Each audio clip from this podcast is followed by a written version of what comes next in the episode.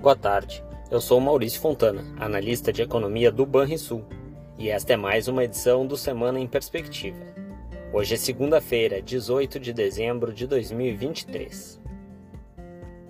Ao longo desta semana, a última do ano legislativo, o Congresso ainda poderá votar temas relevantes, como a Lei de Diretrizes Orçamentárias de 2024 e o Orçamento, entre outros.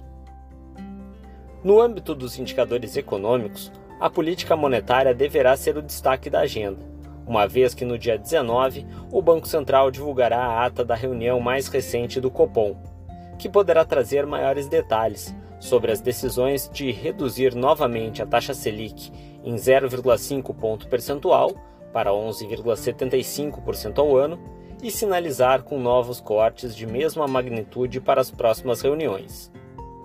No dia 21, será a vez do relatório trimestral de inflação, que trará o cenário atualizado do Banco Central para inflação, contas externas, crédito e PIB. O presidente, Roberto Campos Neto, concederá entrevista sobre o RTI no mesmo dia. No dia 20, deveremos conhecer o IBCBR de outubro, um dado que busca antecipar o comportamento do PIB. Projetamos uma leve queda na margem, de 0,1%, pois enquanto a indústria avançou modestamente, os setores de comércio varejista e de serviços tiveram um fraco desempenho no mesmo período. Já no dia 22, o Banco Central deve apresentar a evolução das contas externas de outubro. Esperamos para a conta corrente um saldo negativo de 0,2 bilhão de dólares que deverá ser composto por um superávit da balança comercial de 7,3 bilhões de dólares, um déficit na balança de serviços de 2,8 bilhões e um resultado negativo em rendas de 4,7 bilhões de dólares.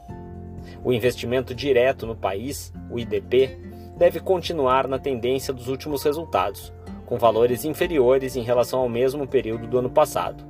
Projetamos para outubro um fluxo líquido de 3,8 bilhões de dólares.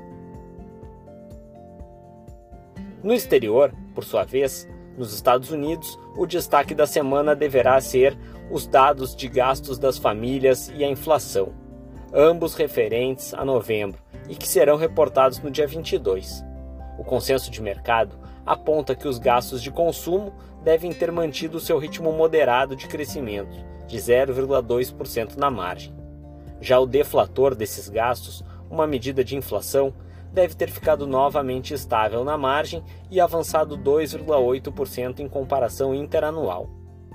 Sua principal medida de núcleo deve ter registrado resultados mais modestos, pois se espera uma nova alta de 0,2% no mês e leve desaceleração na comparação interanual, com alta de 3,4% após avançar 3,5% em setembro.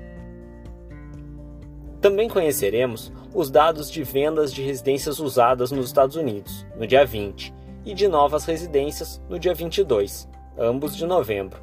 No segmento de imóveis residenciais usados, a expectativa é de relativa estabilidade na margem, com queda de 0,3%, ante a forte contração de 3,7% em outubro enquanto para as vendas de residências novas espera-se crescimento de 0,9% no mês, em novembro, após a forte queda de 5,6% no mês anterior.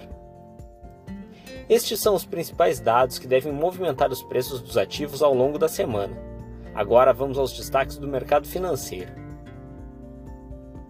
Na última semana de dados mais relevantes do ano, as bolsas e os ativos internacionais operam sem direção única nesta segunda-feira.